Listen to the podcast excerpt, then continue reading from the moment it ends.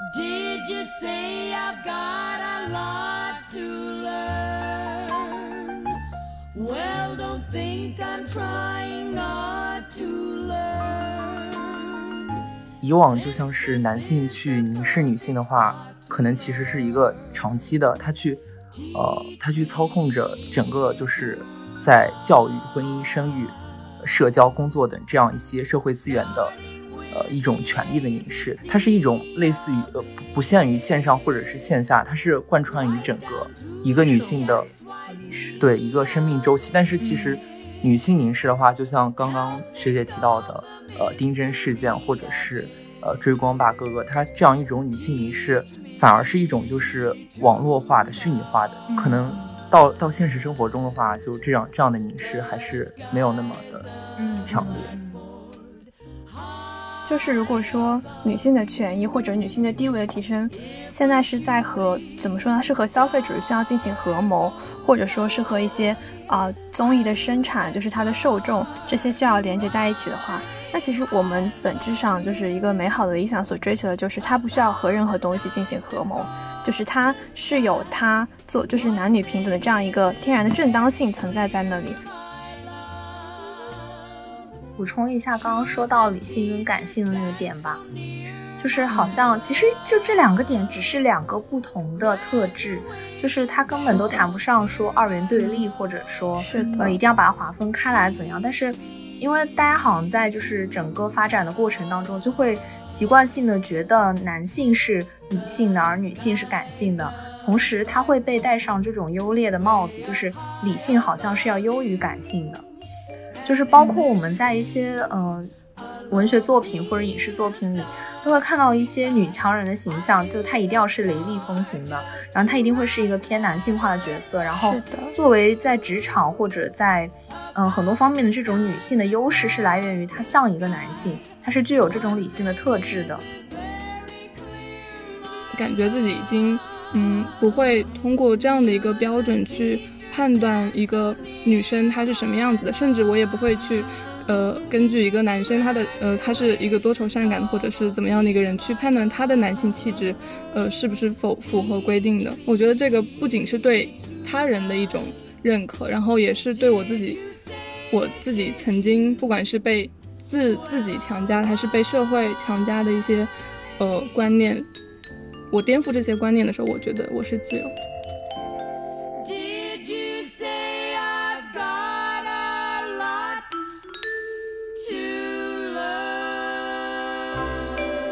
听众朋友，大家好，欢迎收听本期的《玉指幼言》，我是霍新月。Hello，大家好，我是周月。那么今天我邀请到了我的同学康康以及周月的学弟小贝。然后康康是学广电的，小贝是学新闻的。然后今天又是一堂新闻传播 大讲堂。康康要不要和大家打个招呼？嗯，大家好，我是一个学广电的广电民工。学弟也和大家打个招呼吧。大家好，我是学新闻的小贝。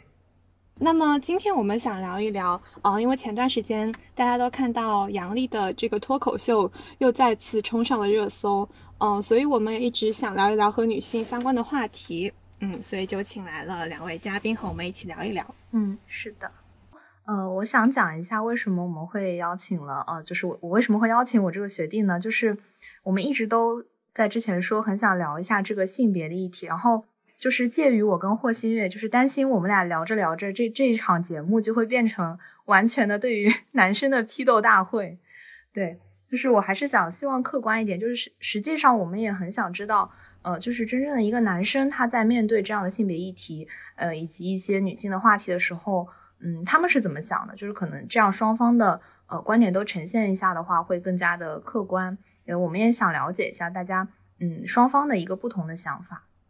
嗯，是的。然后今天我们就是打算从杨笠的脱口秀来切入啊，因为之前在脱口秀大会上，他一开始是有一个非常出圈的脱口秀，中间批判就是为什么男生那么普通又那么自信啊。然后在就是前两天，应该是十二月二十五号，就是这个脱口秀呃反跨年的这样一个节目中，他又就是自己承接了上一次那个脱口秀的内容。然后在这次的内容中呢，他就批判男性说，呃，没有底线，然后还有一个非常火的梗叫叫做见仁见智。嗯，然后所以我们就想先从这两个内容来和大家聊一聊。嗯嗯嗯。之前有听学弟说很喜欢看杨笠的脱口秀，那你可以先谈一谈，就是在看到杨笠的这几期比较出圈的脱口秀之后的感受吗？嗯，就是第一次看完杨笠的脱口秀之后，我并没有觉得就是他们所说的那些触犯什么底线。我我的第一直观感受是，这也太好笑了吧。然后，然后我我就会觉得好像说的似乎是呃比较有道理。然后我就会去回顾我这十几年的人生，我在想。我是不是也有过这样一个就是呃过度自信的呃情况的发生？然后后来想好像是的，然后并没有感到很不适。后来那场反跨年的脱口秀我也看了，就是呃杨笠他讲了就是男人都是垃圾，什么呃见仁见智之类这样的没有底线。呃我就在想，嗯就是对比上一次的就是他那次的脱口秀的话，他这一次的。似乎有那么一点点，在一些人看来是很冒犯的，但，但我觉得就还还不错啦，就没有那种就是让我觉得很不适。就是我觉得它只是一个脱口秀，嗯，就是它本身就是一种以一种调侃的方式来去反映一些问题。那如如果非要上纲上线的话，其实也没有必要。嗯，就是你你觉得你喜欢他的点，就是因为他这个真的很好笑，是吗？他一方面其实他他在那次反跨年的呃脱口秀上，他其实到最后的时候，他也上升了一个主题嘛，就是说他讲自己去看医生，然后一个男医生来帮他治疗，然后他他觉得他在那一刻是自由的，因为呃那个男医生并没有把他当成一个女人，而是把他当做一个人。嗯，就这一点也是我跟霍心月看的时候觉得感触很深的。是的，刚才学弟有说自己回顾自己十几年的人生经历中，是不是有感觉有就是很自信的时刻？学弟方便说吗？没感动到。对，就是这种反省的意识，真的会让人感觉很感动。嗯，你可以说一些吗？就是你自己的一些反思。因为因为之前其实也有看到过一些，就是呃社会学方面的一些内容，好像。就是研究发现，就男性好像普遍在一些情况下确实会更加的自信。然后我我可能是在一个就是就是呃男女比例严重失调的一个学校，然后我就可能有时候会觉得，呃，在做一些事情的时候，男生比女生更有优势。但其实后来发现并不是这样子的，就还是看你的能力，看你的水平。嗯，就确实有时候我自己可能。会觉得我在这个学校里面，我是一个男男生，然后我可能会不会比其他女生更有优势？因为他们缺少男生，什么什么这样子。嗯嗯，我觉得我我有非常有必要在这里说一下，我怕等聊到后面，我们就会就是经常会用男性来代指一些，就作为主语吧。但是这个男性里应该不会包括我们的可爱的学弟，对吧？好，只要学弟听到后面不要生气。对对对，因为我们可能讲的时候就会。用一些比较抽象和概括性的词，对，就包括很多听众就是非常有反思精神的，就很多东西并不包括你们在内。嗯，是的。嗯，想问一下康康，你对于呃这样的脱口秀看了之后，你的感受是怎样的？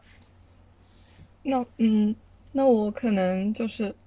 说的多一点，可以吗？可以可以可以。嗯，是因为呃我平时就呃很喜欢自己去看各种各样的脱口秀。就是，嗯，国外的，然后国内的也也去看，然后也去看一些线下的脱口秀。然后我记得我最开始看脱口秀，或者是其实更严谨的说是单口喜剧这个东西，是看那个黄西他在，呃，他有一次被邀请到白宫的一个晚宴去讲脱口秀，就是他他也是一个华裔嘛。然后他当时就调侃了很多美国美国的一些问题，比如说种族歧视，还有他这些枪支问题等等等等。然后他还提嗯提到了那个 Joe Biden，就是现在当时还是副总统，然后他就坐到黄西的旁边，然后黄西调侃他说他的自传写的比人好多了，然后他然后然后 Biden 就在旁边笑的前仰后合，然后就是整个整个他的整个内容其实是挺。其实是挺讽刺和尖锐的，然后但是大家就笑得很开心，然后我当时就惊呆了，我说我靠，还可以这样玩，然后嗯，还有一个我很喜欢的亚裔的呃脱口秀演员，她叫黄阿丽，她是一个女性，然后嗯，她她的那个著名的形象就是她是怀孕的时候去上台表演去讲脱口秀，然后她有一次就是去讲呃。一个段子就是他去勾引一个呃白人男性，然后被那个人拒绝了，然后他就表现的很很大惊失色，说：“嗯，你竟然拒绝我，你竟然拒绝一个身材娇小的华裔女性。”然后其实这句话就把很多人都得罪了，把白人男性也得罪了，白人女性，甚至还有华华裔的女性，还有华裔的男性，但是大家都笑得很开心。嗯，所以我觉得脱口秀这个东西本身就。带有一定的冒犯色彩，但是，呃，这个冒犯色彩是，呃，大家就是你在认同这个冒犯的基础上，才才可以进到这样一个，呃，空间这样一个形式去用一种嗯幽默的方式去看待某些，比如说很严肃的社会议题，嗯，首先，所以我觉得脱口秀这个形式，嗯，是一个你认可这个形式是你去。呃，欣赏它的一个基础。嗯，是的，因为脱口秀其实也被叫做冒犯的艺术嘛。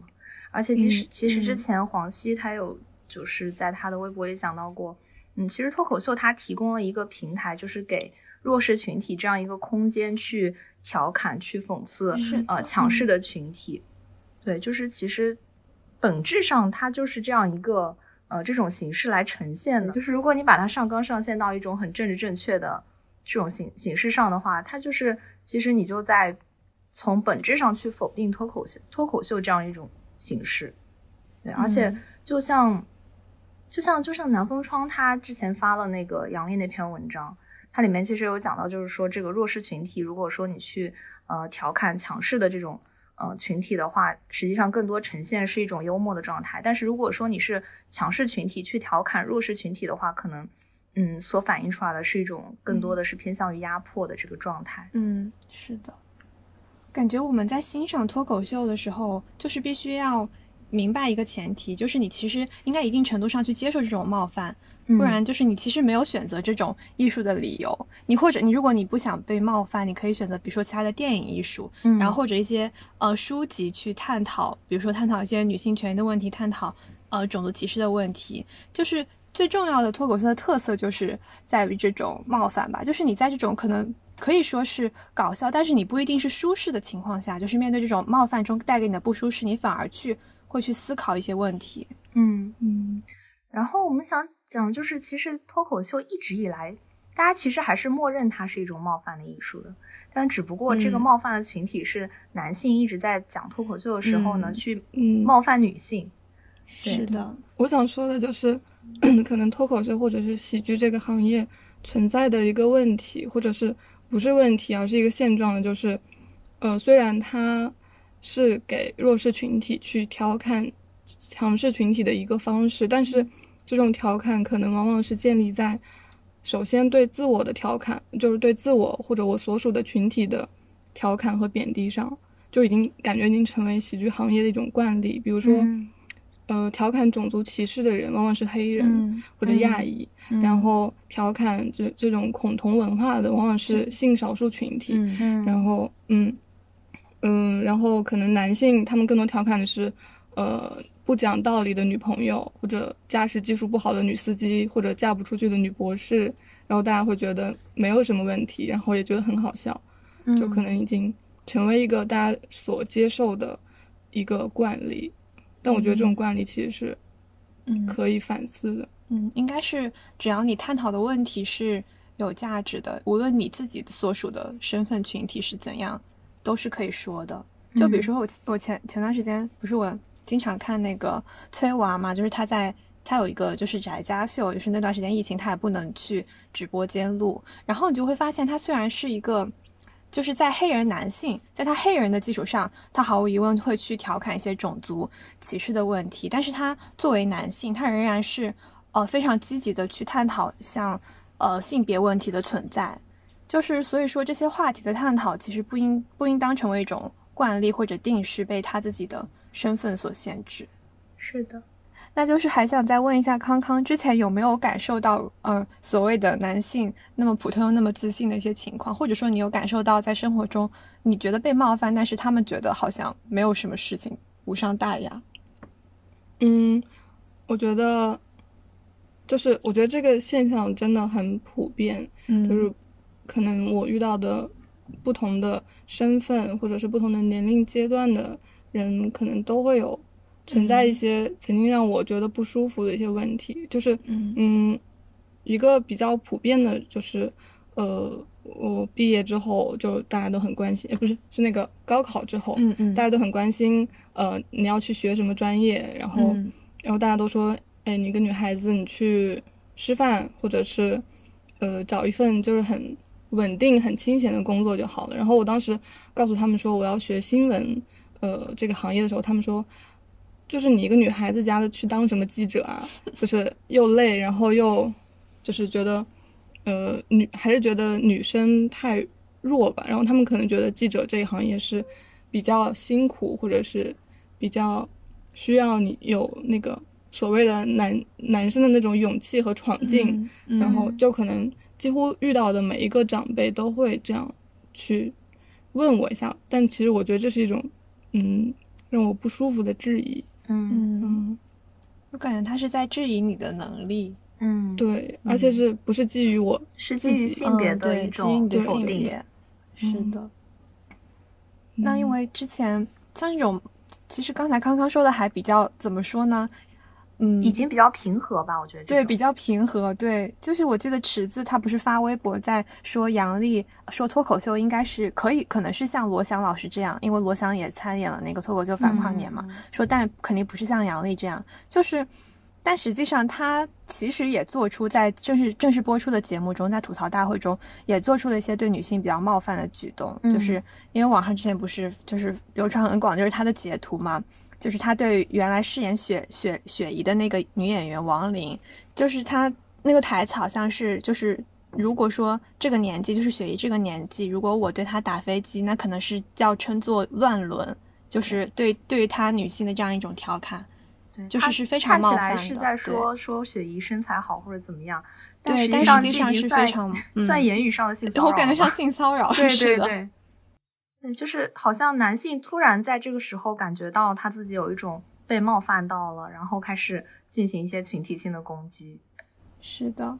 对我我其实有在微博上看到有一个呃作家叫做水木丁，然后他的一个观点我觉得还挺有意思的，就是呃杨笠为什么这一次的这些脱口秀会让男性大规模的感受到一种被冒犯，而女性好像就觉得还挺正常的。就他讲到一个嗯理由，就是说其实。男性可能不知道，女性其实，在私底下经常都会聊一些对男性的调侃或者呃这种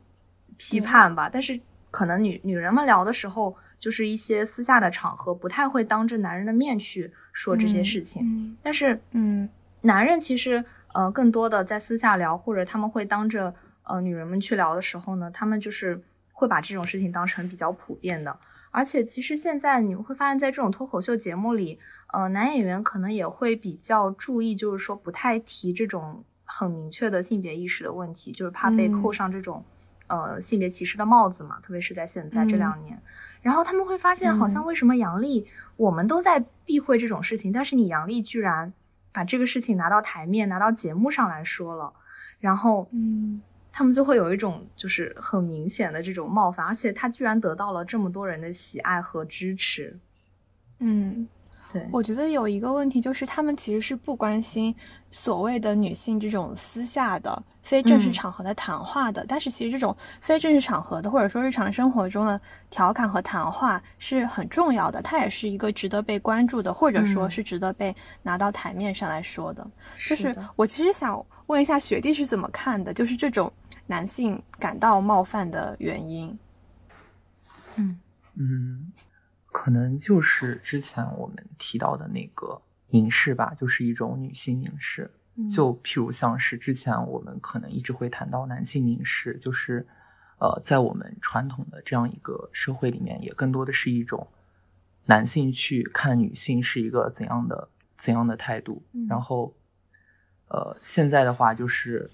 呃，更多的是一种女性去去讲你你你做的哪些行为不太好，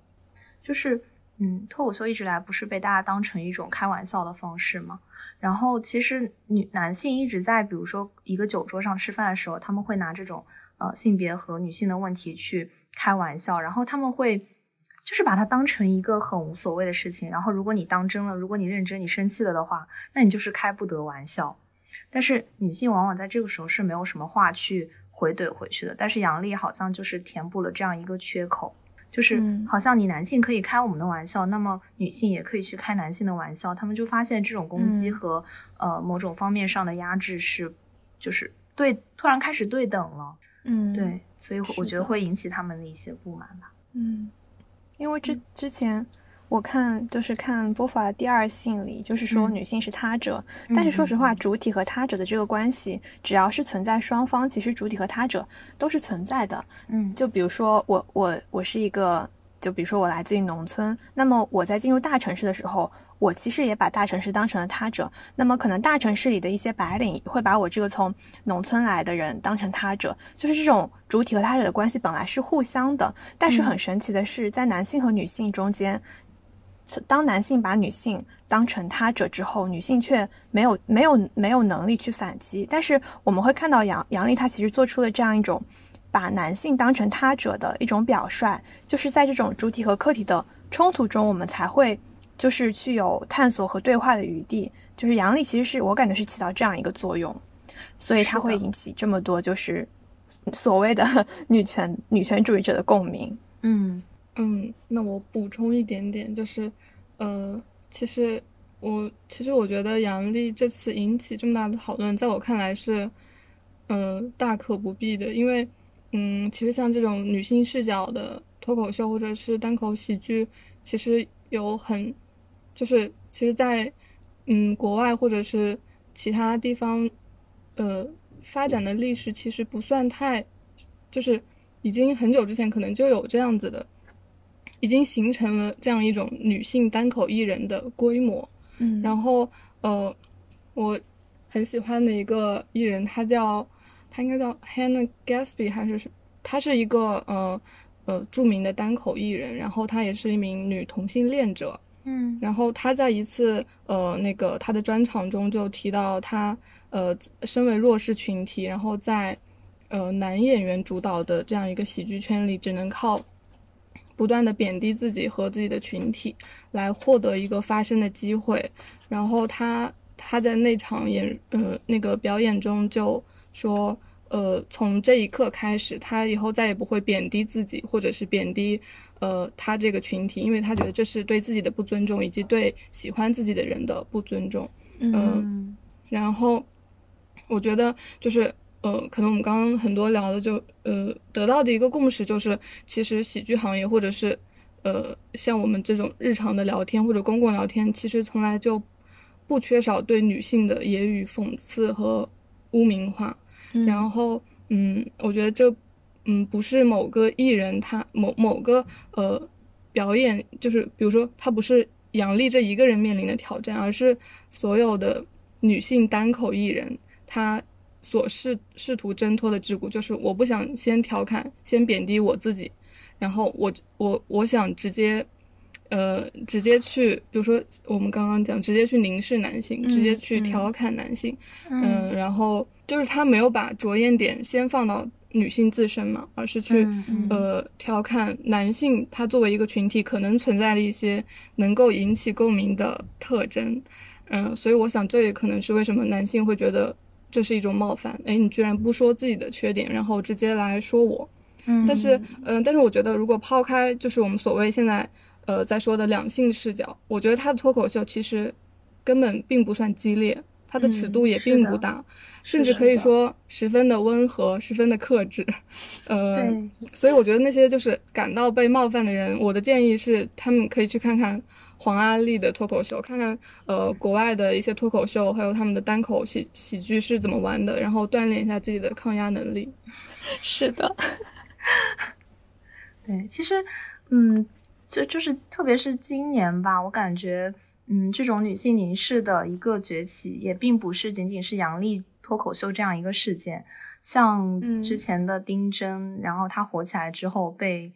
嗯非常大一部分的男性来进行了一个群嘲。还有像呃最近的这个综艺《追光吧哥哥》，然后其中邀请到的这个男呃女性的这个评审官金星和郑爽的一些发言，也是引起了非常多的共鸣。嗯。是的，我感觉就是很多女性，包括我自己也很喜欢丁真的原因是，我觉得她其实是一个符合我凝视下的审美的一个要求。因为我之前我在初中的时候特别特别喜欢看《盗墓笔记》，然后我不仅看了《盗墓笔记》，我还看了《沙海》和《藏海花》。就是我最开始看到丁真她那个就是摄影师拍她拍了她一个抖音，就是她戴了一个什么绿松石的耳环，然后穿着那个民族服饰，我就觉得啊，我当时好像看《藏海花》的时候，我对于一个就是。对于张琴的想象和我刚才就是当时看到那个抖音的那个视频一下就重合了，我会觉得他，嗯，他非常符合我的想象和就是我对于一个就是这样男性角色的要求，就是填补了一个艺术上审美的空白。是的，是的。对，那想问一下学弟，就是你看到丁真的时候，或者说看到那些呃男性群体对于丁真的一个嘲讽的时候，你的感受是怎样？但是呃，我觉得就是。就是部分男性，他就是产生了一些容貌焦虑，或和那种就是直男的那种丑视。呃，在我看来，其实我觉得更有利于他们就是跨越那种性别的鸿沟，去感受一下女性所处在这样一个社会，去感受这样一种视觉压力这样一种体会吧。嗯。但其实我觉得，就是女性的这样一种凝视男性，它其实是更像是一种呃挣脱，就是。以往就像是男性去凝视女性的话，可能其实是一个长期的，他去，呃，他去操控着整个就是在教育、婚姻、生育、社交、工作等这样一些社会资源的，呃，一种权利的凝视。它是一种，嗯，它是一种类似于呃不不限于线上或者是线下，它是贯穿于整个一个女性的和历史，对一个生命周期。但是其实女性凝视的话，就像刚刚学姐提到的。呃，丁真事件，或者是呃追光吧哥哥，他这样一种女性凝视，反而是一种就是网络化的、虚拟化的，它是一种就是就是一种线上的吧。我觉得可能到到现实生活中的话，就这样这样的凝视还是没有那么的嗯强烈。是的，而且它是一个事件性的，它可能需要一个引发点，比如说丁真这个人，比如说一档。嗯，不那么好看的综艺节目，就是它会需要一个事件去引发这样一种女性凝视。嗯，但是如果说是在日常生活中的话，嗯，现实情况可能是女性仍然是被啊男性凝视所包围的，并且这种凝视会影响到她平时的工作，甚至。我说我要不要减肥，或者说我今天上班要不要化妆，这些事情都是被会被男性凝视所左右的。但是我觉得，既然有这些事件去引发呃女性凝视，那就证明女性凝视并不是不存在，就是它可能也可以从就是所这种线下的讨论，或者由事件引发的讨论，就是进一步的扩展到线下和我们日常生活中。是的，而且嗯，他们我觉得他们也会恐惧说这个事情。就是虽然它现是现在只是一个线上的一个虚拟的这样的，嗯，仅仅针对于面容的凝视，但是我们会发现它好像，嗯，已经比如说男性的一个化妆品消费的这样一个上升，然后包括他们会去真的是去开始担心自己是不是长得不够好看等等，他们也会害怕说这个事情去不断的延伸到社会，延伸到生活中，去在其他地方把这个女性的女性凝视去不断的呃深化吧，就是。我感觉男性就是现在已经习惯了，比如说整个社会，我们都可以用一种男性的审美标准去捧红一个奶茶妹妹，去让王冰冰在一瞬间就是火遍全网，但是却很难用，呃，很难去接受整个社会用女性的审美一夜之间让一个丁真去火起来。嗯，是的，嗯，我觉得其实其实现在应该还是比原来进步很多了，因为我前两天看那个第二性的序言，就是说。有的时候，比如说一个男人在和一个女人解释一件事情，然后女人持了相反的意见，他会说：“你这么想是因为你是个女人，而不会是而女性并不能用你这么想是因为你是个男人来反驳。”但是我觉得好像我们现实中有些对话的情况会说：“啊，你这么想是因为你是个直男，或者是你这么想因为你是个你是个男人。”在某些某些条件下，他好像也成立了。对对对，就是。这种调侃或者解构的对象好像已经不只限于女性这个角色。是的，嗯，但是其实我们对于很多东西都是习以为常，就比如说女性，嗯，经常作为被亵渎或者被嘲弄的这样一个对象，包括很多脏话，其实它背后也是隐藏着是仅仅针对于女性的一种性别歧视。是的。那我就想问一下学弟，就是在平时的日常生活中，会有面对过这种女性凝视吗？就是你会有一种，如果是有的话，你会有怎样的感受呢？就譬如像是杨笠那段视，就是第一段视频火了之后，就有人做他那个表情包嘛，就把那一段话都截下来。然后这一学期其实我有和一个女生一直在参加好多的比赛，然后在每一个比赛当中，其实我们在合作过程中。呃，经常会去推进度，然后就，呃，这个做完之后，他问我说：“你觉得这个可以吗？”我觉得我就会说可以，我觉得挺不错的。然后他就会把那张表情包发出来，他就在问我：“你为什么会这么自信？”就虽然是一种调侃，他他可能是会觉得我们应该去更加的去完善它，然后去把它做得更好。但我其实每次我都会觉得已经不错了，然后他就会发那样一张图来调侃我，然后这可能会觉得。他可能会真的会觉得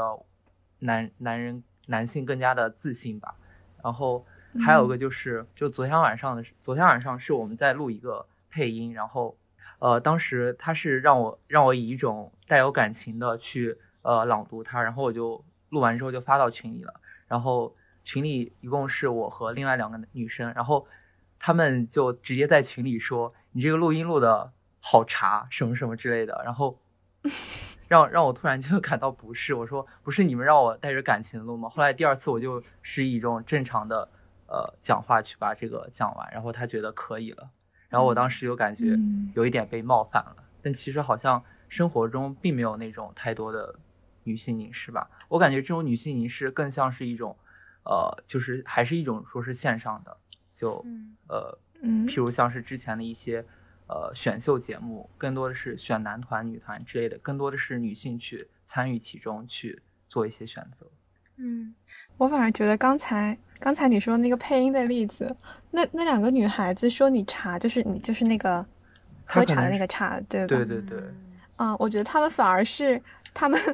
就是他们虽然说他们身为女性吧，但是他们可能反而是在用一种。男性对女性的视角，因为茶，因为茶这个词语的由来其实是一种，就是男男性对于女性，或者说是男权对于女性，嗯，对，或者说是女性，她虽然身为女性，但是她是在用一种男权的思维对女性进行要求。包括你说你是有感情的时候，其实它就是指向了一个感性的这样一个特质，然后他会觉得，哇塞，你这个也太。嗯，太感性了吧，或者太过于赋予感情了吧？其实如果把这个特质联系起来，会发现好像其实是那两个女孩 的性别意识可能没有你，嗯，这么这么 优秀。是的，嗯，我觉得，嗯，再回到就是，呃，丁真，包括刚才说的这个综艺的命题吧，我觉得其实他们身上还是就是体现出来很多问题的，比如说在现在这个时代，这个社会。嗯，女性对于男性的一个审美偏好是怎么样的？然后包括这样一个像礼堂这样一个地区，能够呃如何利用网络话题啊等等，或者利用一个红人去发展，包括我们如何去理解一些少数民族文化等等，就是其实他把很多议题都揭露了出来，但是然后让我们看到了呃，比如说现在女性对于男性审美的一个。嗯，需求，而不仅仅是说这个社会就是由男性的一个审美去决定的。嗯嗯，我是因为前段时间看了那个戴锦华老师的一个呃采访吧，然后他的一个中心的观点就是，他觉得由女性的消费力所带来的一种在文化市场上地位的上升，并不等同于文嗯。并不等于本身女性地位本身的一种提升。嗯，是的。然后好像我们刚刚一直在聊的，就是觉得，呃，如果我们现在说女性在社会中的存在感和话语权是在增强的，然后好像不会否认这件事情。嗯，就是觉得这件事情对的。比如说，我们可以看到很多女性她在各种社会议题中的发声，然后包括在抗议中，就是那么多女性角色涌现出来。嗯，还有。女性在消费市场中的地位，好像今年双十一应该女性还是消费市场的主力。然后，嗯，还有比如说刚刚说到的一些综艺，《追光吧哥哥》，还有那个《乘风破浪的姐姐》，然后它的其实都是以女性消费群体作为一个受众来，以这样一个逻辑来展开的。嗯，还有就是像耽美写作和那种腐文化的流行，就是好像女性成为了一种凝视的主体。然后男性成为了女性的欲望的观看者，呃，但是这种观看的对象，就像刚刚小霍说的，还是存在一个主体和他者的关系，呃，就是耽美中还是有要有所谓的攻和受，然后一个男性化的，一个女性化的，然后，嗯，其实这个逻辑是跟男性去凝视女性、去消费女性的一些特征的逻辑是一样的。嗯，所以就是当我们提到女性在女性现在话语权的增强，好像不仅不能只把它单纯的概括成概括成一种社会的进步，就我觉得这种就是性别议题是跟种种的议题掺杂在一起的。是的，就是现在其实女性在这个社会中依然是在现实中依然是一种偏弱势的吧，因为。其实你再怎么说，她的这个消费力，或者说现在这个她她消费的这样一种提升，但实际上你会发现，很多男性会把女性的这种消费看看作是一种非理性的状态，就是女性一方面她的消费力在提升，另一方面她的这种消费也会变为男人去呃解构女性的一个理由吧？对，就是说你们只是非理性的去消费。对，嗯，好像就是现在已经把追星群体等同于女性群体，对，很多的事情，对，包括双十一购物节等等都是这样的。就是如果说女性的权益或者女性的地位的提升。现在是在和怎么说呢？是和消费主义需要进行合谋，或者说是和一些啊综艺的生产，就是它的受众这些需要连接在一起的话，那其实我们本质上就是一个美好的理想所追求的，就是它不需要和任何东西进行合谋，就是它是有它做就是男女平等的这样一个天然的正当性存在在那里。但是，就是之前也有人说嘛，就说现在的现在的就是男脱口秀演员怎么回事？都说杨，如果说杨笠就是是为了啊去利用这个性别议题去吸引女性观众来赚钱来接广告的话，那钱谁不想赚？为什么男性脱口秀演员也不说点这样的话题呢？就是其实他们两个的这种结合，就是虽然说这种结合并不是啊，就是。让女性获得就是这种拥有女性女性凝视的权利的唯一的方式，但是如果真的是说啊，有男性群体为了为了赚钱啊，他也说了这说了这样一个议题，然后也引起了广泛的讨论，那可能是从我个人的角度来说，虽然他的目的不是那种非常非常的单纯，但是它引起的这个效果和这个就是在互联网也好这样一种讨论的场域，还是就是值得肯定的。嗯，但我觉得其实这个逻辑就是说，呃，在那里说杨笠输出这些观点是为了赚钱，是为了讨好女性观众，其实这个逻辑是有点流氓的。因为你说他这个就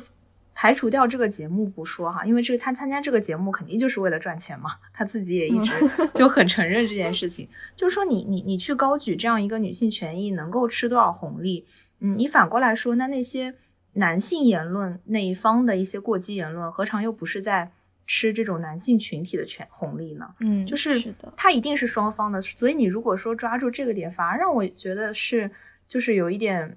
呃慌不择路的这种感觉，就是已经没有其他的点可以去攻击了，所以你就说他在掐烂钱。是的，对，而且主要是杨丽非常承认自己就是想赚 钱，对对，在年末疯狂接广告是吧？是的，就是我我还是到了最后会感觉是。嗯，这种男性的权威在一定程度上开始被动摇、被挑战了。就是他，他发现杨丽居然在一个具有公开话语表达的场合，就是这样一个女性居然站出来，然后用一种就是把男性这个群体给抽象化为男性，而不是说我只是在批评我身边的一个很无理取闹的男朋友，或者说我的爸爸很古板等等，就是用一种抽象化的男性的方式来提出对于他们的批评，就好像在嗯这种。从最最开始吧，从古罗马这种广场的讨论，不能出现女性，就是他的公民只是限制于男性。然后像简奥斯汀的时代呢，作家群体里也不能出现女性。然后感觉现在这个领域呢，就是转移到脱口秀了。嗯，就是他给我一种感觉，就是好像他这个领域开始被挑战，然后其实就好像女性一直在这个新的时代和社会里不断去探索新的领域的这种突破，而男性群体还停留在一个就是很封建的感觉，停留在保卫自己的领域。对对 对，嗯，就是我是觉得它会触及到了呃男性群体所可以去发声、去表达自己观点的一个新的领域。嗯，就是把这个这样一个门槛给踏破了吧？嗯，对，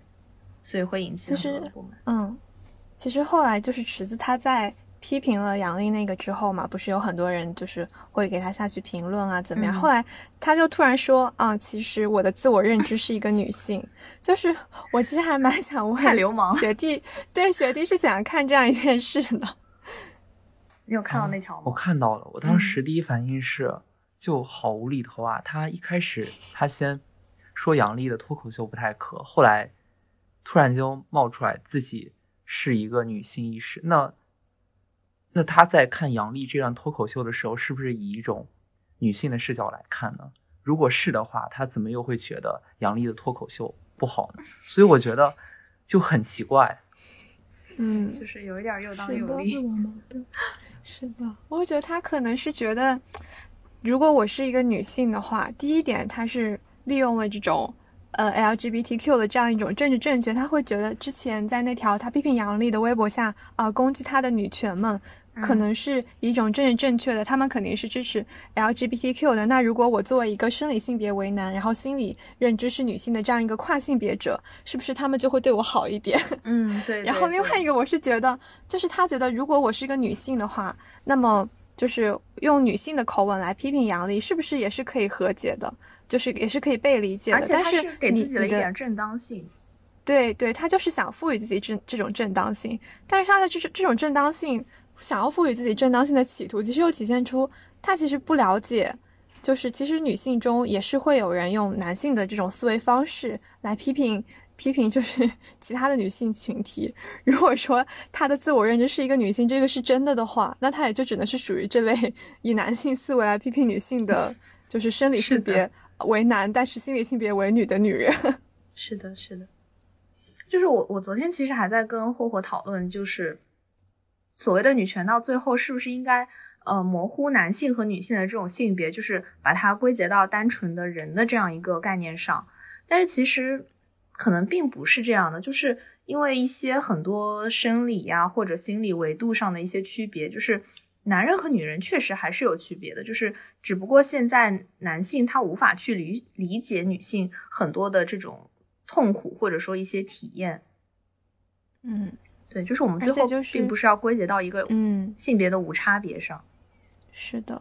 而且归结到性别的无差别，就是会把这个问题给简单化。因为如果比如说有 A 和 B 两个人，他们一个是男性，一个是女性，然后如果我们说啊，我们最后的目的是把它当成呃无差别性别无差别的人来对待，那么但是我们不能逃避的是，比如说这个女性她这个月就是会来月经，她可能就是痛到没有办法上班，但是我们是不能忽视这种问题的。而且就是其实你也不能忽视，如果她是一个。白人女性和她是和一个黑人男性，就是这种性别啊、阶级和种族的维度，其实是非常难划分开来的。我前段时间 天天在追犯罪心理，然后发现大多数的就是凶手都是白人男性，然后大多数大多数的死者都是女性。就是这个事情呢，你也不能说它是一种政治正确，就是很有可能它确实是需要和各种阶级啊，还有种族的维度结合在一起的。嗯。对，就是如果你把它归结到一种无差别的话，我觉得最后很容易落入一种陷阱，就是从男性的视角来看，女性的这种经历，或者说他们的体验和一种包括空间的不安全感也好，会被当成是一个呃不够理性，或者说不具有代表性，或者说微不足道的。嗯，就是它反而会落入另外一个陷阱，它就会被变成一个女性的体验，变成了一个社会治安问题。对 对对，它就。然后女性这个维度就消失了。是的，是的。所以其实我觉得杨笠或者说其他一些呃女权主义者，他们其实更多的是在告诉你我们的感受是怎样的，就是他其实并不是为了骂你或者为了批判你，嗯，就是我我只是在真实的告诉你，女性她现在所处的空间、所所处的社会环境是怎样的，她们的想法是怎样的，她们对男性的认知是怎样的。就是如果说缺乏了这个相互了解的过程的话，其实也没有办法去达成一个和解。嗯，是的，嗯那我想说的是，好像现就是现在的互联网的这种环境，真的允许或者真的有这种宽容度，去让我们，呃，就是去倾听你自身观点的表达吗？嗯，所以所以杨笠被骂了。对，就是就是，我觉得现在呃，互联网的生态是嗯越来越恶化的，就，很很容易很快的把一些真问题淹没掉，然后就是被取代成一种绝对的，或者是情感上的对峙，嗯，就是大家不关心你，呃，具体说了什么，但是要知道你是站哪一边的。是的。嗯就是我们之前也也，我因为我之前和周月也聊过，就是在第一期刚开始录的时候，我们就想，现在互联网的生态确实是不是很好，就是一种希望有意见的自由市场的这种假设，就是好像感觉它可能不能成立了。然后我们当时就会觉得，嗯，还有一种理解方式就是，嗯，这个互联网的讨论的这个场域，它是一个争夺战，就是，但是这种争夺战的方式就会促使你，你还是必须要去表达，因为如果你不表达，那这条评论下面就会出现，比如说，嗯，都是只有一方观点的。那如果对那些其实他自己不是很爱表达，他喜欢去看那些观点，喜欢去通过别人的观点来塑造自己观点的人来说，那么其实就作为我们，其实可能已经失去了影响他的能力。嗯，就是这也是我们就是想要传达出一些观点的原因吧。就是可能我们没有那么那么大的奢求，希望这种有益的讨论能够非常良好的进行，但是让让我们的观点和另外一种对立的观点能够同时存在，就是这样一个基本的要求，我们还是希望可以实现。嗯，对，我觉得刚刚霍霍讲的，其实跟我们下面要讲的一个点就非常的相关，就是杨笠其实他这样一个脱口秀被举报了这样一个事情。对，就是是的，感觉有一群人他们在他们在无法跟你进行讨论的时候，他们也不想跟你进行讨论，就直接让你闭嘴，就是抹杀掉我们这个讨论的空间。对，是的，就是其实我当时看到这个事儿，我还觉得挺离谱的，就是我根本没有看到杨笠有任何的词值得被举报。是的，就是我在想他举报的？理由，对，举报的理由是什么？嗯、挑起性别对立，危害社会和谐，对，呃煽动群众内部矛盾，就是这些话，嗯，我甚至还看到一个观点是说，就是呃，他被举报这个事情是由支持杨笠这一方所挑起的一种反向的炒作，然后我当时就，嗯，人傻了。学弟是怎么看这样一个问题的？就是其实就本身脱口秀，它就是要把就杨笠讲这件脱口秀，就是把这件事情讲的好笑，嗯它本身就是具有一定的攻击性。那如果他去就是软绵绵的讲，哦，你们男性可能，他他确实也在就是那场脱口秀说了什么可能、也许、大概巴拉巴拉一些，就其实就很容易划过去。但是，呃，就是你脱口秀演员，你就是你站在那个舞台上，其实我们大家已经和他默认，就是达成一个就是类似于契约吧，就是大家都知道你在你你是在开玩笑，嗯。就是现在这件事情举报这件事情本身，它其实对于杨笠说什么本身已经不重要，就是他没有去看整个脱口秀的前后的语境是怎样的，这已经不重要了。他就是把杨笠这件事情当成一个嗯靶子，当成一个工具，然后再互就就在微博上，在一些平台上就开始双方对立，开始互相的去一些讨论。嗯，是的，就我感觉，就是如果说嗯这种性别是在有一定的对立的话，然后之前还是大家都在一个场场域上进行一个一个 battle，就是在互相的吵架也好，呃，去进行一些讨论也好，然后现在就是有一群人，他干脆就直接让你竞赛，把你踢出这个舞台，就是你根本就不需要说话，所以就有这种嗯举报的这种现象，就还挺离谱的。是的，但是有的时候你又没法阻止阻止他们这种举报的行为，就好比你们在茶馆里吵架，然后他直接带了什么警察把这个茶馆给封了，就有这种感觉，你你有点束手无措。对，就是就感觉其实应该是，比如说违法违纪啊、违规的这种行为，就才是应该被举报的。就是这个制度它规定的，你什么样才是违法违纪的，然后我才需要去诉诸一个公权力去进行。他他举报，其实感觉像更更多的是一种制裁了嘛。但是现在就是感觉大家更多的是在进行一个自我的严格，包括平台也是，他好像很害怕，就是呃会被上面更更高的一些部门去呃禁啊或者封啊怎么样，所以这种文化的审查和对于个人发言啊等等权利的这种侵害，然后让我们这种正常的包括脱口秀这样的一种形式，嗯，都需要去进行一些自我的规避的时候，就还挺可怕的。是的。其实像我们经常聊着聊着会说，哎，这是可以讲的吗？的时候，就会其实我们也会受到这种影响。是的，是的，就是它其实只会让你去可以讨论、可以发生的空间越来越小而已。这个整个的舆论环境并不会变得越来越好。嗯，是的。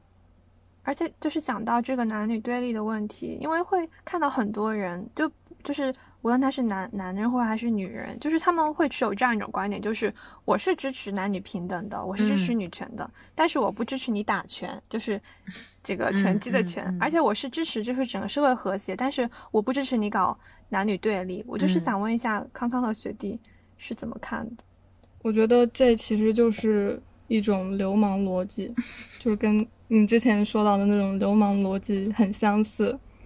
呃。首先，我觉得那种就是现在呃杨笠事件中这种所谓的对峙很没劲，然后我觉得这种东西很没劲，然后我自己本身十分谨慎观点的输出，因为我觉得每个人你自己的意见在某种程度上说都可以称之为偏见，嗯嗯。嗯，所以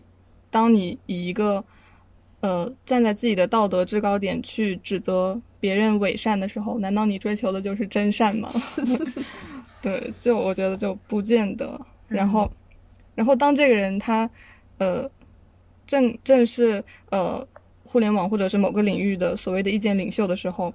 他的这样一些言论可能就是比我们一种私下的讨论会激起更多的呃反响。嗯，所以我觉得像池子啊，或者是楚英他们，嗯，就我觉得有一种。搅屎棍的作用在里面。我我我我大概是这样想。嗯，好的。雪弟，那雪弟，嗯，我觉得杨笠这件事情，其实他本身他讲的那个男人就是抽象的，就不是所有的，他就是指那些没有底线的，然后再加上那些喜欢对号入座的人。嗯，所以说还是有一点偏激吧，就。没有必要，就是像杨笠，她本身就是在脱口秀当中，每个人他都是有一个自己的母题的，就像是斯文，她就是一个独立女性。嗯，像杨笠，她可能就是去讲，呃，就是谈恋爱之间，然后男女之间，他为女生发生这样一些，她是有一个母题的呢。她就是基于她这样一个母题去讲一些她在日常生活中发现的可能存在的一些。事情就本身是他讲脱口秀这件事情就没有必要去说他是一个呃女权主义者极端的女权主义者，就感觉毫毫无逻辑。嗯，对，其实嗯，我我是觉得呃，我有的时候也会比较害怕一些嗯特别极端言论，倒不是说我会担心对于男性的一些不公平或者对他们有什么伤害。嗯，我我就是会很怕它变成了，就反过来变成了男性去呃刺伤女性女性主义的这样一个武器吧。就是他们有时候会呃会把这些人这些特别极端的人所就把他们称作全尸嘛，就是反而会去消解掉呃女性主义里面一些比较嗯合理的部分。对，这是可能是我比较担心的一个维度。嗯，就是。我我个人啊，我那我可能就觉得，第一个是女权，就是权益的权和女权打拳的拳，那这个是谁来定义这个这个程度呢？我觉得应该是反对打拳的人他自己想定义这个程度，但是这个程度的定义权利为什么又在你的手里呢？就是这是一个可以存疑的问题。第二个是，就是我们在说女女权，或者是无论它是温和的还是极端的也好，就是刚才周月说到，你可能会害怕这种极端的去损害。呃，损害这种女权主义的正当性，但是这种正当性又是谁规定的呢？这又是一个可以存疑的问题。然后还有一个就是，我对这样的论述，就是我基本上是持反对态度。我觉得你在胡说，因为就是这样一个态度背后是觉得你是极端女权，因为你不够理性。那这个理性的概念是从哪里来的呢？可能是从啊启蒙运动的时候慢慢。出来的，嗯，那这种也就是说，它和作为一个和感性相对的概念，它也是一个历史建构的过程。我可以选择理性，我也可以选择感性，他们之间的价值判断呢，是一个可以在不同情境下讨论的时候讨论的这样一个。语境吧，就比如说我可能看一场电影，如果你是一个过于理性的人，我觉得啊，你竟然都 get 不到这个电影里让人感动的点吗？那这个时候好像理性就失效了。所以说，嗯，这又是一个可以存疑的点。然后还有一个最后一个点是，我觉得他所说的“我希望男女平等”，他这里的平等是一个口号式的一个抽象的概念，就是嗯，如果你谈回到一个具体的情境，就是比如说，嗯，因为现在大家就是。说实话，像听脱口秀的这些人，嗯，他可能就会有一些基本的受教育的这种程度吧。比如说像之前杨笠讲黑寡妇的这个这个段子，这个梗，就如果你没有看过，你没有看过的话，那你可能都 get 不到这个梗在哪里。就是所以说脱口秀的，你去听脱口秀的这些人，他其实有一定门槛的。嗯，那么像这些人，包括这些人中的男性，他会接受一些的关于啊。权利，关于民主啊，关于男女平等的这样一些教育，而且他不会说他不认可，因为他是，就是他从小是这样认为男女平等的。然后比如说他结婚了，他也觉得自己的老婆很好，觉得他跟他的老婆是平等的。但是真的遇到具体问题的时候，这种矛盾就是会有点没有办法不去爆发出来吧。嗯，就所以这是我的感觉，就是所以说你在嗯探讨平等的时候，可能还是需要。就是具体情境具体分析，你不能说我已经是我是支持男女平等啊，所以你就不能，嗯，不能就是这样说我，嗯，是的，就是补充一下刚刚说到理性跟感性的那个点吧，就是好像其实就这两个点只是两个不同的特质，就是它根本都谈不上说二元对立，或者说是的，一定要把它划分开来怎样，但是。因为大家好像在就是整个发展的过程当中，就会习惯性的觉得男性是理性的，而女性是感性的，同时他会被戴上这种优劣的帽子，就是理性好像是要优于感性的，就是包括我们在一些嗯。文学作品或者影视作品里，都会看到一些女强人的形象，就她一定要是雷厉风行的，然后她一定会是一个偏男性化的角色，然后她不能整天哭哭啼啼的。就是她的作为在职场或者在嗯很多方面的这种女性的优势，是来源于她像一个男性，她是具有这种理性的特质的。对，就是这个其实就是一个很不合理的地方，就是她其实本身这个东西就没有一种优劣之分吧。没错，嗯。呃，雪弟在一开始就提到，就是其实我们大家对于杨笠那一个那一段脱口秀里，呃，反而感受比较深的是他在最后讲他进行那个呃手术的时候，那个男医生非常的专业，然后让他感到了一种超脱性别的自由。对，就其实我们会觉得这个点好像是他那一段脱口秀里最高光的时刻，但是竟然在微博很多视频里都已经被剪掉了。是的，只保留了他在说啊，男的男男人没有底线，对，只保留了那一段。嗯，那想问一下康康，就是对这个自由是怎么理解？或者说你有这种能够感受到这是一个自由的时刻的时刻吗？我昨天看到这个问题，就是说让我去回忆，嗯，生命中可能感到相对自由的时刻，我居然想了很久很久，然后我觉得。可能可以拿出来说的就是，我之前会就是自己也会有对好的女或者是一种呃一个比较优秀的合格的女生的形象是什怎么样的，会有自己的一个定义。比如说，如果我看到一些公共场合衣着暴露或者是浓妆艳抹的女生，我会呃心底可能有一个呃提前对她的预设，哦，这个女生怎么怎么样。但是我现在就感觉自己已经。嗯，不会通过这样的一个标准去判断一个女生她是什么样子的，甚至我也不会去。呃，根据一个男生他的呃，他是一个多愁善感的或者是怎么样的一个人，去判断他的男性气质，呃，是不是否符合规定的？我觉得，当我用这样一个相对呃平等的观点去看待每一个人的时候，就不是每一个女人或每一个男人，就是可能是在用一个，就是看他的呃，就是呃看待这个个体的时候，不通过他的性别，也不通过一些呃传统的偏见去。考考量的时候，我觉得是一个比较自由的时刻。对我来说，嗯，我觉得这个不仅是对他人的一种认可，然后也是对我自己，我自己曾经不管是被自自己强加，还是被社会强加的一些呃观念，我颠覆这些观念的时候，我觉得我是自由。嗯嗯。那我其实，在生活中，我后来回忆，我好像并没有因为。就是男女之间这样一些，就是所事情所感觉到自己是被裹挟的，嗯，就像是杨笠在那次脱口秀上他讲到的，呃，他在微博上转发那些广告，就是他通往自由的道路。嗯，那其实他这里讲到的，我在我看来可能是觉得是一种财富自由。那作为我们成年人，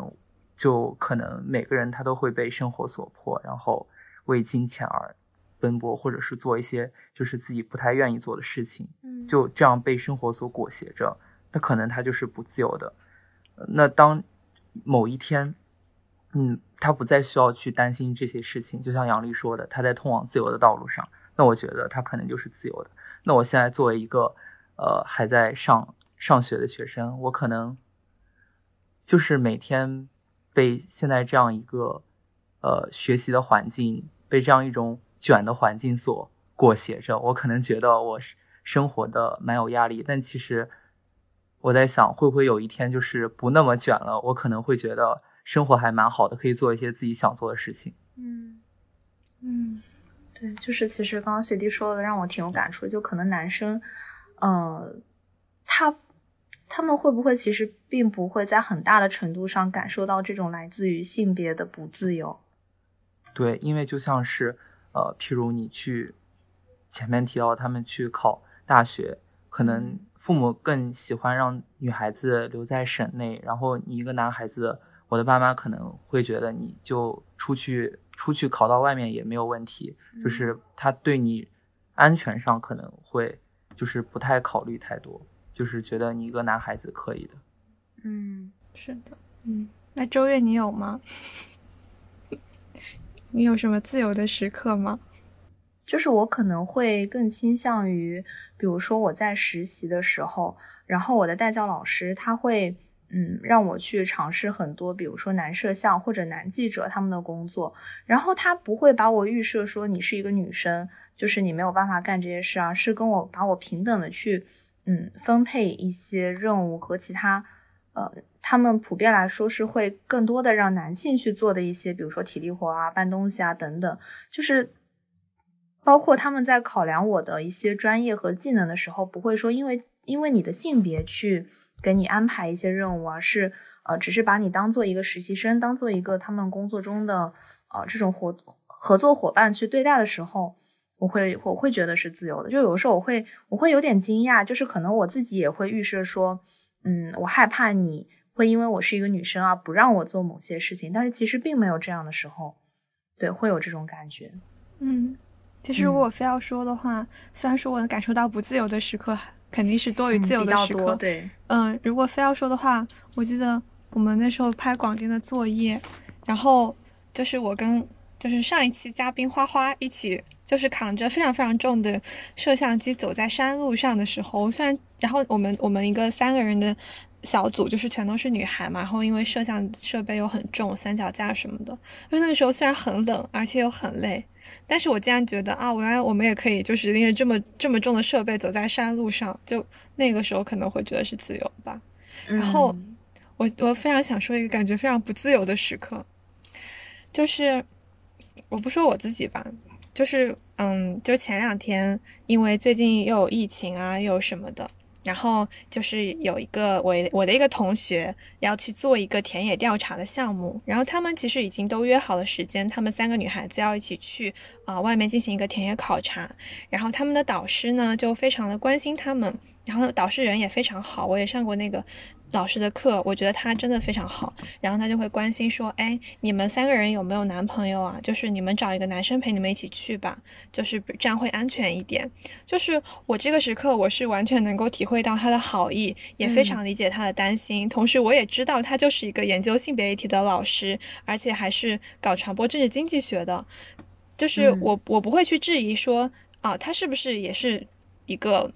没有那么就支持女权的人？我知道他嗯是完全双手双脚的赞成，但是还是会发现啊，原来真的遇到要出门的时候，他还是会说啊，找个男生陪你们去吧，然后说他的路费、车费和住宿费全都我来报销。就是这个时候，你并不，你当然不会感觉被冒犯或者什么，你真的是非常明显的感觉自己是不自由的。是的，就是当你落实到一些现实的社会生活中的问题的时候，你还是会发现跟理论我们去探讨这个问题的时候是不太一样的。是的，对，我还想讲一个经历，就是我大二的时候，我上的体育课叫女子防身术，嗯，嗯。然后我们那个呃老师是一个男老师，然后他嗯一整个学期都在教我们各种呃呃自我保护的一些措施。然后我记得最后那一节课，那个老师跟我们说，就是我这学期教你们所有的东西都是没用的，你们遇到危险的情况的时候，呃，第一个要做的事情就是跑。然后他说，呃嗯。就是他他跟我们说，你嗯，在一个人在户外的时候，可能如果遇到什么不安，就是危险的话，你你可能你自自己带一把刀或者什么的是不太现实的。然后他给我们一个很很折中的办法，就是呃，你出行的时候要带一支笔，就是一支笔，你可以去呃戳那个坏人的喉喉咙的位置，就是可以作为一种呃自卫的手段。然后从那之后，我我每次出行都会带一支笔，然 后然后我觉得，呃，这可能是一种自由，也是一种不自由吧。嗯嗯，嗯，是的，我我也想讲一个不自由的时刻。好的我，觉得我这两天感触特别深的，突然就想到了，就是昨天不是发生了那个高校里面那个男生泼泼了、对泼泼女生硫酸的那个事情吗？然后我就看到他那个评论，包括很多呃，就是聊天截图里就会有男生说，那是不是这个女生惹到了这个男生呀？就是会不会是说啊，你看吧，欺负老实人，然后欺负到了这种精神不正常的人身上，就是我会觉得，嗯，怎么现在还会有这种受害者有罪论？而且就是是基于这种性别，然后你再回看到杨丽身上，你会觉得杨丽是做了到底是做了什么大逆不道的事情？然后大家会觉得啊、她是在洗地，现在怎么样？然后她只是吐槽了男人而已，而而新闻里的那些什么谋杀妻子啦，然后泼硫酸等等，然后还会有这么多男性站出来说，哦，那肯定是这个女孩子欺负了那个男生吧，等等，就会让我觉得是的，非常的不自由。我刚刚补充一下我刚刚的一个观点，就是我刚刚提到那个，其实女性凝视的它的最终目的不是在于要如何，它就是想要去消除那种呃恶意的那种父父权一样的那种凝视，就是那种男性的凝视，而不是造成那种针对任何性别的进一步的物化或者是异化。那譬如刚刚提到的男性的容貌焦虑，是对女性群体感同身受也好，然后女性去女性反向去凝视，呃，尝试消解男性的审美霸权也好，就是这种这种女性的这种线上的一种凝视，就是这种流量的凝视与呃男性凝视这种结构的凝视之间，它两者其实是嗯差不多的，就是嗯。带有性别意识的凝视理论，就是其实也让我们就是要去检视男性凝视女性和女性凝视男性，在中国这样一个社会环境下，其实还是不对等的。就是嗯女性凝视更偏向于一种呃线上的这样一种环境，然后男性凝视可能是线上线下都有的。嗯嗯嗯嗯就刚刚那个点嗯补充一下。嗯嗯，那我来说一点，嗯，就是我感觉现在一个让我很无力的现实就是。女权主义好像已经成为一种污名化的东西。嗯，是。哪怕是有一些人，他站在呃为女性考量的这样一个视角讲话的时候，他也会先强调一下：哦，我不是女权主义啊，我只是女性主义。然后，甚至我们也会觉得，呃，男性好像不能成为一个女权主义者。然后，我也之前看到一些书，就是他们历史上男性可能会。呃，称自己为拥女主义，拥护的拥，然后就是，呃，他们觉得自己就是女性主义者，可能某种程度上觉得男性你不能成为一个女权主义者，然后他们自己本身也可能觉得自己不能没有一个足够的立场去成为一个女权主义者，嗯，但是我觉得，呃，嗯，平等其实是是一件可能的事情，当它真正的成为。我们内心的诉求，而不是通过我们自身的，呃，不管是经济地位或者政治地地位的提高，呃的时候，它才是有可能被达成的。然后，再次借用一下那个，呃，戴锦华老师的话，就是平等不光是我们自身所处的文化群体的权利，而是对他人的平等权利的追求。嗯，这样非常好，康康。而且我觉得今天就是我们四个，尤其是学弟在场，就是他会，其实就是学弟这个例子会告诉我们，并不是男性是无法理解女性的，或者说男性是无法成为女权主义者的。嗯，是的。然后像我这两天其实，在做功课的时候，然后看了一些推送，然后有你会发现非常多的推送下面就会有很多人在说，你能不能少写一点女权的东西？为什么你最近写的都是女权的？好烦呀！然后我就看到有一个有一个就是作者他是这样回应的，说就是所以在你们的观点里，就是这个世界上只要你看到哪怕是你非要去你选择去这样看的，然后让你觉得不是了，你的第一反应不是不看了，而是说让这个东西别写了，别出现在自己面前了。就包括他们去嗯反对杨笠去举报杨笠也是这个样子，就是好像所有的东西都必须服务于你，然后这种其实很。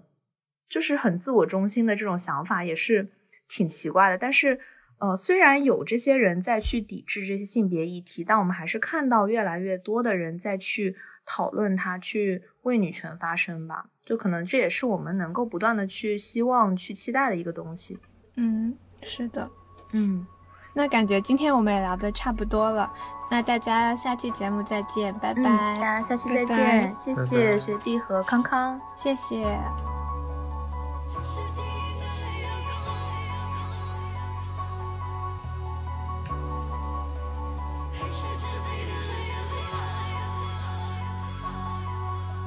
感谢大家收听本期节目。你可以在微博和微信搜索“玉指右言 ”，say the swirled words，关注我们。也可以在小宇宙、喜马拉雅、Podcast 等客户端搜索并收听我们的节目。